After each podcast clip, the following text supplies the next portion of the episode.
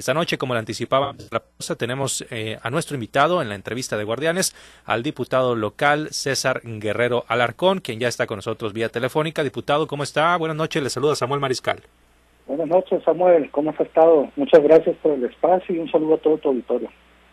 Gracias, muchas gracias por acompañarnos, diputado. Pues bueno, para platicar de diversos temas relativos, por supuesto, al, eh, al, Congreso del Estado y por qué no por ahí quizá algún tema político, pero ya lo iremos desdoblando ahí con los, con los compañeros. Quisiera iniciar con el tema de las cuentas públicas. Usted que pertenece a la Comisión de Fiscalización del Congreso. Eh, veíamos el comunicado en el cual se menciona que se han aprobado cuatro municipios hasta el momento, son las cuentas del año pasado, del 2022 Elota, Angostura, Guasave y Salvador Alvarado tienen la palomita y los que tienen tache son el Fuerte, Cosalamo, Corito y Rosario. ¿Cómo va la revisión? Eh, ¿Para cuándo se emiten los dictámenes de los demás municipios? Eh, diputado, ¿cómo va este tema? Bueno, este, efectivamente estamos ahorita en la época de cuentas públicas, es algo que, que nos corresponde a nosotros aquí en el Congreso hacer ese tipo de evaluaciones y efectivamente ya, ya ha habido municipios o entes que han sido aprobados y otros que han sido reprobados en ese sentido. Y el día de mañana estaremos votando el resto, ya prácticamente terminando todo lo que son las, las cuentas públicas y dando a conocer a, los sinaloenses de lo que el actual de nuestros funcionarios, de nuestras personas que están encargadas de, llevar a cabo la rendición de cuentas y obviamente la administración pública, ¿no? ¿Qué es lo principal que se toma en cuenta o cuál es el factor preponderante para determinar que una cuenta pública tiene irregularidades o, se deben hacer observaciones que, que, le impiden aprobarse, diputado? Bueno, mira, eh, nosotros como Comisión de Fiscalización nos basamos en, en los dictámenes que emite la Auditoría Superior del Estado. En ese tenor, pues recibimos lo que es el dictamen y hacemos un análisis profundo de lo que es todo el informe que nos entregan. Y pues empezamos revisando cómo están haciendo el gasto público, cómo lo están aplicando. Y en ese sentido pues te puedo decir que eh, pues tenemos que ser muy técnicos en ese sentido y olvidarnos un poco del tema político porque obviamente nosotros tenemos que informarle al pueblo sinaloense de cómo se están haciendo esos gastos y no nos, no nos fijamos en colores si bien es cierto, en ejercicios anteriores hemos reprobado cuentas de, gente que son del mismo grupo parlamentario, del mismo partido al que pertenezco yo, eh, pero pues seguimos haciendo en ese mismo tenor, siendo muy, muy, muy de, con independencia mental en ese sentido. Y pues tú mencionaste, en el caso del fuerte, por ejemplo, el hecho de que sea reprobada no es porque a lo mejor este haya algo contra él, sino simple y sencillamente es porque no cumplen en tiempo y forma lo que son los, la aclaración de todas las observaciones que tienen, o en su defecto porque están haciendo mal uso de los recursos. Podemos seguir encontrando que muchos municipios siguen teniendo problemas con el tema de la facturación de los FDI, sigue habiendo cancelación de facturas y, y se emiten pagos y no se regresan esos pagos, no se emiten otra vez facturas, sigue habiendo temas este, de mal uso de los recursos, donde no se encuentra la materialidad de las acciones que están haciendo.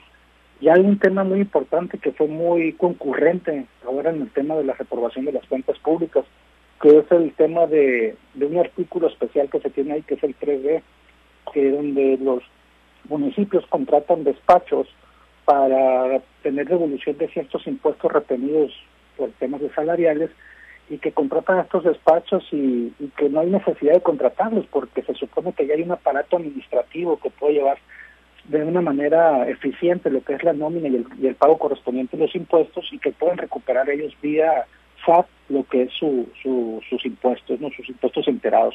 Entonces es, es algo que se estuvo repitiendo mucho en ese sentido y hay otros municipios también que, que tienen problemas judiciales y que no han hecho nada por tratar de enmendarlos y que están haciendo situaciones de estar sacando cheques con a nombre de funcionarios públicos para hacerlos efectivos en el banco y estar pagando directamente a trabajadores. Entonces, hay situaciones que son muy oscuras, muy muy polarizadas, vamos a llamarlo así, y que no están haciendo nada para efectos de poder resarcir los daños que están haciendo en el sistema financiero, ¿no?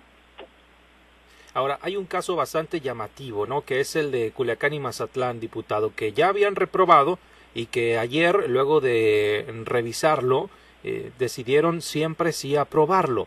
El argumento, por lo menos lo que se menciona en el comunicado oficial del Congreso, es que las observaciones se habían hecho a los presidentes municipales desaforados, en el caso de Culiacán, Estrada Ferreiro, en el caso de Mazatlán, el químico Benítez, pero no se supone que lo que se revisa es al ayuntamiento y no al presidente municipal en turno, diputado. Bueno, mira, ahí te voy a hacer un comentario y te voy a ser muy específico cuál es el, tema, ¿no? Mira, eh, en el caso específico de Culiacán, que es más palpable el tema, llega un nuevo presidente municipal, checa que existe dentro de la carga impositiva del propio ayuntamiento, en este caso del pago de, las, de los ISR retenidos por salario, de las cuotas patronales ante Seguro Social, encuentran que no están pagadas de ejercicios anteriores de otras administraciones, no solamente del alcalde desaforado, sino de otras administraciones anteriores también. Estamos hablando de ejercicios 2018, 19, 20, 21 y 22 en este caso. Entonces llega el alcalde y dice, ¿sabes qué? Pues tengo que pagar esos impuestos paga los impuestos y obviamente el impuesto al estar fuera de tiempo, que está ya de manera extemporánea, pues genera accesorios, en este caso actualizaciones, recargos y en inclusive en algunos casos multas, ¿no? Entonces lo que hace el administrador actual o el, el presidente actual es pagar esos impuestos, pagar todo lo que son los accesorios y eso es para efectos de que, pues por parte de la autoridad competente, ya no se o IMSS, estas autoridades fiscalizadoras, pues que no congelen las cuentas de, los municipios, de los ayuntamientos, y de esta manera pues seguir avanzando con la administración, porque ha pasado que a otros ayuntamientos se les congela la cuenta y se olvidan de, tratar de, subsanar ese tema. Entonces, esto fue lo que pasó en ese sentido, por ejemplo, en el, caso del ayuntamiento de, de Culiacán, y esas, esos argumentos los habíamos hecho nosotros durante el proceso de, de, de cuando estuvimos sesionando en la comisión, no se pusieron en el dictamen, se traen para atrás y lo que pedimos es obviamente que se dividiera lo que es una parte de una administración anterior con esta. ¿Qué es lo que pasa ahí? Que, que no hemos este, tocado el tema todavía de reformar esa parte o ese criterio, porque en este caso la hace, lo que mira es, bueno, ahí se están haciendo pagos con otro dinero que está destinado para el, gasto del municipio y se están subsanando lo que es la parte que carece de, de pago fiscal pues se hace directamente el pago, pero al final del día el hecho de que un impuesto se pague fuera de tiempo, pues lo consideran como si fuera un daño al erario en ese sentido, porque pues obviamente los impuestos se deben de pagar en tiempo y forma, tienen una fecha límite. Entonces, esa situación fue la que nosotros tomamos en cuenta para efectos de no reprobar la cuenta pública. Igual en el caso de Mazatlán es exactamente lo mismo con otras federaciones más, pero al final del día es tratar también de reivindicar que las acciones de los presidentes municipales es también resarcir el daño de otras administraciones y habrá que tomar nuevos criterios en el sentido de lo que es el, el, lo que, la aplicación de la propia ACE a la hora de poner su normativa. Eso ya lo estamos trabajando nosotros y hacer también hincapié que ahora que este año con la de, con la, el ejercicio 2023, cuando les toque las cuentas públicas, pues ya que vamos a contar ahora sí con la la nueva herramienta que estuvimos promocionando mucho el ejercicio anterior, que es la auditoría forense, y ahí sí vamos a poder de una manera mucho más específica, más descriptiva, poder decir quién es el que está haciendo las cosas mal de los funcionarios y quién está haciendo bien, porque va a ser algo netamente descriptivo, es como, como dice su nombre, es algo forense, ¿no? Sí, entonces, no es que hayan recibido una instrucción como tal de dar revés a la reprobación por temas políticos, diputado, porque a lo mejor se está afectando la imagen de personajes que pudieran ser candidatos de Morena en el próximo proceso, porque eso es lo que se ha especulado, ¿no? Mm, yo te diría que en este sentido no es así, no no no tiene por qué ser un tema de, de, imagen o no, aquí nosotros estamos viéndonos directamente a los números, los números fríos, los números calculados, las acciones que se están haciendo, las acciones que se deben de seguir. Y obviamente retroalimentando y haciendo hincapié de que muchas veces este al estar dentro de la administración pública pues lo que quieren hacer es resarcir daños de otras administraciones y se tienen que hacer de esa manera. Habrá como te digo que cambiar criterios habrá que hacer nuevas normativas para efecto de, de que se hagan bien las cosas. Te puedo decir que políticamente pues obviamente no nos hace falta todavía darle más peso al tema de las cuentas públicas nos hace falta darle más acción más acción judicial vamos a decirlo así porque sí de pasar cosas a aquellas personas que hacen mal uso de, de, los recursos públicos, que tengan su castigo, que tengan este su judicialización, porque al final del día, pues muchas veces nos dicen que no pasa nada con las cuentas públicas, pero pues necesitamos darle más empuje a este sentido, ¿no? Sí, porque el, comentario general es que nunca hay consecuencias, ¿no? Para quienes eh, se les reprueban las cuentas, queda en algo anecdótico o en algo, en algo político a fin de cuentas. Pero sobre esos temas eh, probablemente mis compañeros vayan a profundizar. Yo cedo los eh, micrófonos, diputados. Está también Manuel Hernández en los mochis con algunos planteamientos para usted. Manuel nos acompaña el diputado local César Guerrero. Gracias, gracias Samuel. César, diputado, ¿cómo estás? Buenas noches, Manuel, gusto saludarte. Igualmente, igualmente, mi querido César, gusto saludarte. Eh, diputado, tú has, eh, y, a mí me, el término me, me llamó la atención hasta que me puse a investigar y sí existe. Eh, obviamente no dudo de tu palabra, tú eres contador y te la sabes de todas, todas. La auditoría forense, tú la has manejado mucho ese término y a mí me llamaba la atención y me puse a investigar y sí existe. Regularmente, diputado, se habla de de revisiones a las cuentas públicas, se habla de, ya lo decías tú hace rato, de mal uso, de, se habla también de, no, de algunas, eh, eh, no irregularidades, pero sí mal manejo del recurso, desviaciones del recurso público, a veces se incurren en algunas anomalías, eh, pero todo esto, diputado, no ha tenido el, el, la sanción que la sociedad a veces reclama porque en la percepción ciudadana eh, sobre unos funcionarios que están procesados por este tipo de, de, comportamientos en las administraciones, y te hablo del caso Culiacán y te hablo del caso en Mazatlán, pues pesa la, la, percepción de corrupción, eh, pero quizá no se, no se llega a completar esa, ese delito, pero no, no hay una sanción, eh, diputado, eh, que vaya más allá de los extrañamientos y que sirva de lección, de lección para quienes incurren en esto? Definitivamente yo concuerdo contigo, o sea, eh, nos hace falta legislar más en el proceso de lo que es el, la, cuestión de sanción. Sí existe, sí existe como tal la sanción, sí existen este, la recepción del baño, sí existen las multas, sí existe todo esa, ese tenor de, de que puede ser aplicado contra aquel funcionario que, que esté cometiendo ese tipo de, acciones o inclusive ilícitos y en un momento dado si así se puede tipificar. Eh, yo estoy de, a favor de que se debe ver un castigo, un castigo severo, porque al final del día el dinero que se administra es dinero de, los ciudadanos, es dinero de, de, los sinaloenses. Entonces, se debe ocupar obviamente para el tema social, para el tema de obra pública, para el tema de, estar generando mejores condiciones de vida.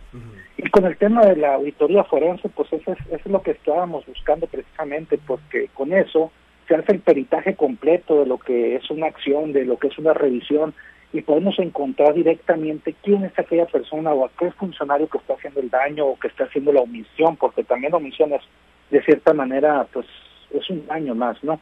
Entonces, creo que es importante que ahora que ya la AS está armada con una nueva herramienta, pues que pueda hacer la, aplicación directa. Hay que recordar que la Auditoría Superior de la Federación, pues es algo que ya viene aplicando desde ya hace varios ejercicios, de hace varios años.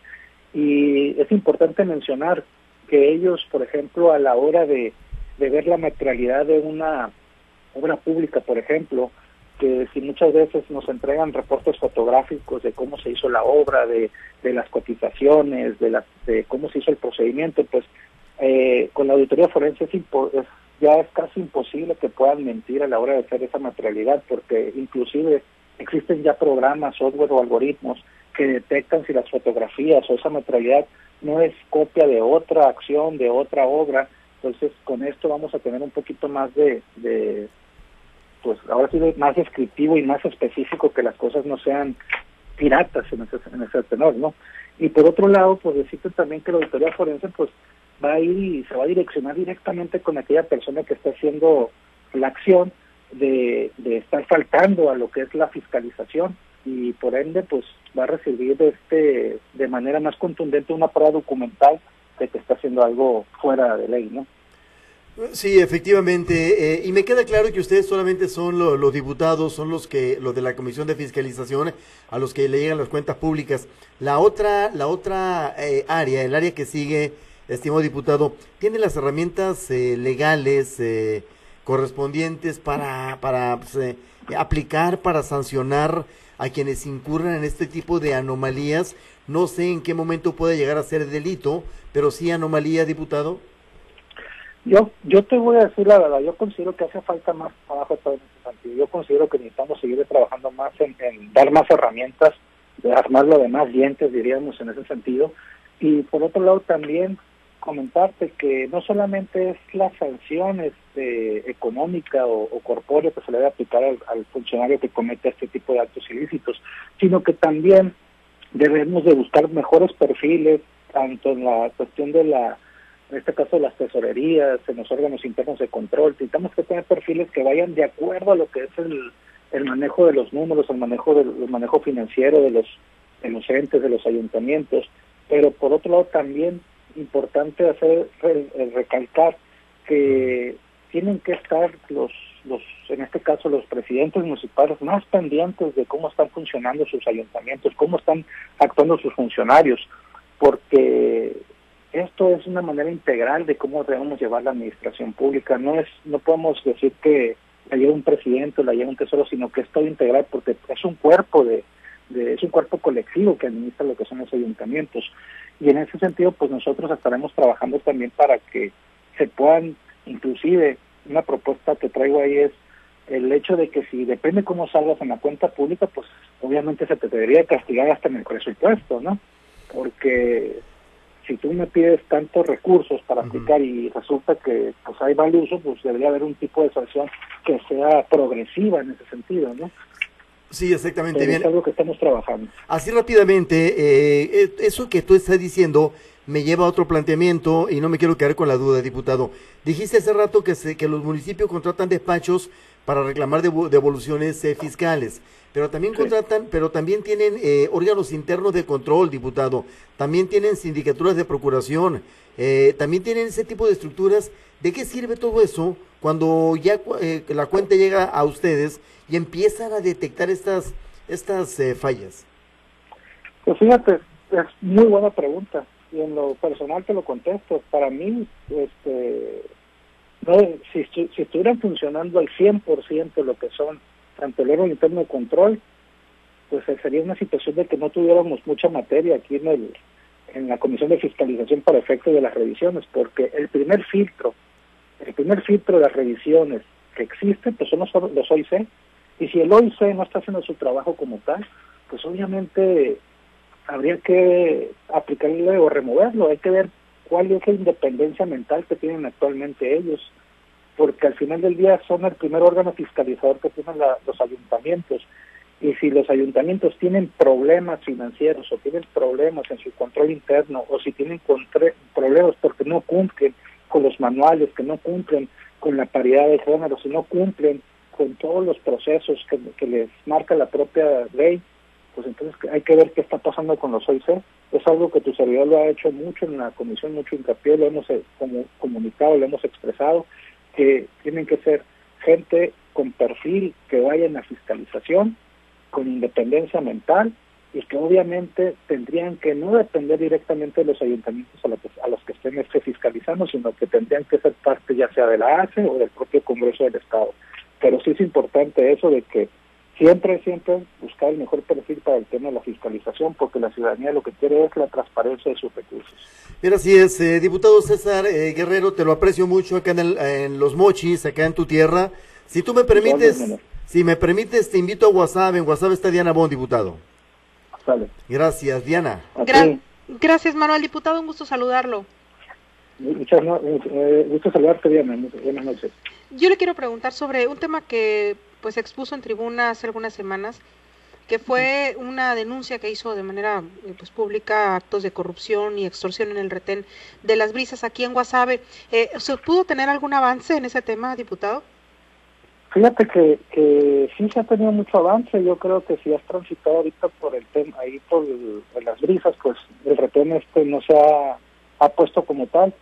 Tuvimos la oportunidad de ir con el delegado de la de la Fiscalía General de la República, tuvimos una plática donde eh, tuvimos un, hicimos este, vamos a decirlo así como un tipo de convenio donde podemos trabajar de manera conjunta para efectos de darle eh, protección a los usuarios de la carretera, que no se sientan agraviados, que y hay que cambiar el, la cara de la autoridad, que no sea que ellos sientan, o los usuarios cuando estamos transitando por la carretera, que, que sentamos que, es un tema de que hay corrupción o que son este policías que están asaltando, sino que todo lo contrario, que hay que empezar a sentir que hay seguridad en las carreteras. Y como presidente de la Comisión de, de Asuntos Migrantes te lo comento, más que nada es garantizar también que ahora en noviembre y diciembre y parte de enero que están nuestros paisanos migrantes aquí, nuestros este amigos que estudian en Estados Unidos, pues obviamente que cuando vengan para acá, para Sinaloa, pues se lleven el mejor sabor de boca y que no se sientan que aterrorizados que van a tener que pagar una mordida o que los van a asaltar o que les van a quitar sus pertenencias, sino todo lo contrario, tratar de, reivindicar la identidad del sinaloense y, cambiar lo que es la esencia para que sea algo eh, bueno, algo que se pueda presumir al extranjero, ¿no? Pero, eh, bueno, me tocó transitarse como unas tres semanas y todavía estaba. Tiene entonces poco tiempo que, que se retiró. O que, bueno, está mm. funcionando, pero ya no está deteniendo eh, como antes. ¿A eso no yo te voy a decir algo. Eh, no lo están poniendo ya de manera permanente. Hasta donde tengo el reporte lo habían puesto una sola vez. Eh, no están no están deteniendo, solamente están cuidando, están dejando pasar de este de manera libre, no nos están haciendo acto de presencia. Entonces yo creo que se está cumpliendo con lo que habíamos platicado. Y por el otro lado, eh, cuando hablamos con el delegado, pues obviamente lo que quisimos hincapié fue que, que las personas que fueron agraviadas, donde dice la denuncia, pues que van a poner la, la denuncia directamente para efectos de darle seguimiento a la investigación, ¿no? Y diputado, ¿cómo regular esto? ¿Cómo evitar que, bueno, en esta ocasión se llegó a sus oídos, pudo hacer una, eh, lo, lo expuso en tribuna, pero eh, ¿cómo, ¿cómo evitar de manera, eh, pues a través de leyes o cómo legislar de alguna forma para evitar que esto siga ocurriendo? Lo que pasa es que no está permitido poner esos puntos de revisión. Ya en ley ya está. El tema es que muchas veces lo ponen para efectos de, de, hacer su tarea de, prevención, vamos a llamarlo así. Lo que yo solicito más que nada es que si lo van a poner, pues que garanticen obviamente los, los derechos humanos de los que estamos transitando la, las carreteras y que obviamente se tenga más cordialidad y más sensibilidad ante las acciones que están haciendo o ejerciendo, porque considero que los trabajos de, las corporaciones pues tienen que ser más de investigación, más de, trabajos de inteligencia, más que ese tipo de acciones que están así. Eh, yo creo que tenemos que seguir trabajando. Ya hicimos un primer un primer encuentro con, con las autoridades y vamos a tener que seguir trabajando para efectos de que poder eliminar este tipo de, de retenes y que obviamente pues darle más certeza jurídica a que cuando se pudieran a poner pues obviamente que la gente se siente segura no no es tanto ya de ley porque las leyes ya existen ahora es tema de aplicación muy bien. Diputado cambiando un poquito de tema el entorno político eh, cómo lo ve de su futuro político el futuro político sí. Bueno, estamos haciendo la actuada ahorita de lo que somos ahorita, somos diputados locales y pues estamos trabajando y echándole muchas ganas en ese sentido, estamos comprometidísimos con lo que estamos haciendo y pues vemos que la efervescencia ahí está, pero pues seguimos nosotros sin perder el, ahora sí que piso y hay que seguir trabajando, para eso estamos ahorita, para poder aportar lo mucho o lo poco que podamos, pero sí con mucha mucha disciplina y sobre todo con mucha entrega, ¿no? Y espera estar en las boletas el próximo año pues en su momento habrá que tomar una decisión y si, si las condiciones y si la, la gente así lo decidiera, pues obviamente pudiéramos estar participando. Si no es así, desde donde estemos seguiremos haciendo nuestra acción social y, nuestra, y nuestro y todo lo que podemos aportar para que siempre le vaya bien a Sinaloa y sobre todo pues a nuestro municipio, que en este caso a menos. Por lo pronto, eh, ¿lo que busca es reelección o o no va a buscar o no no hay no no no no hemos pensado absolutamente eso todavía te digo faltan los tiempos este ahorita estamos concentrados en los procesos legislativos que tenemos aquí las cuentas públicas los presupuestos iniciativas lo que comentaste del, del retén o sea yo creo que tenemos mucha materia que trabajar y, y, y si en su momento recibimos indicación o una invitación o nos los piden y lo valoraremos y pues estaremos trabajando en eso también todo va a depender siempre de lo que los ciudadanos decidan, ¿no? Y por lo pronto, pues vamos a seguir manteniéndonos en esta situación de hacer las cosas bien hechas. Muy bien, diputado. Por mi parte es todo. Muchas gracias. vamos a continuar. Está Carlos Iván en el Ébora. Gracias. A ti, gracias. Carlos, adelante. Gracias, Diana. Diputado, buenas noches. Le saluda Carlos Orduño.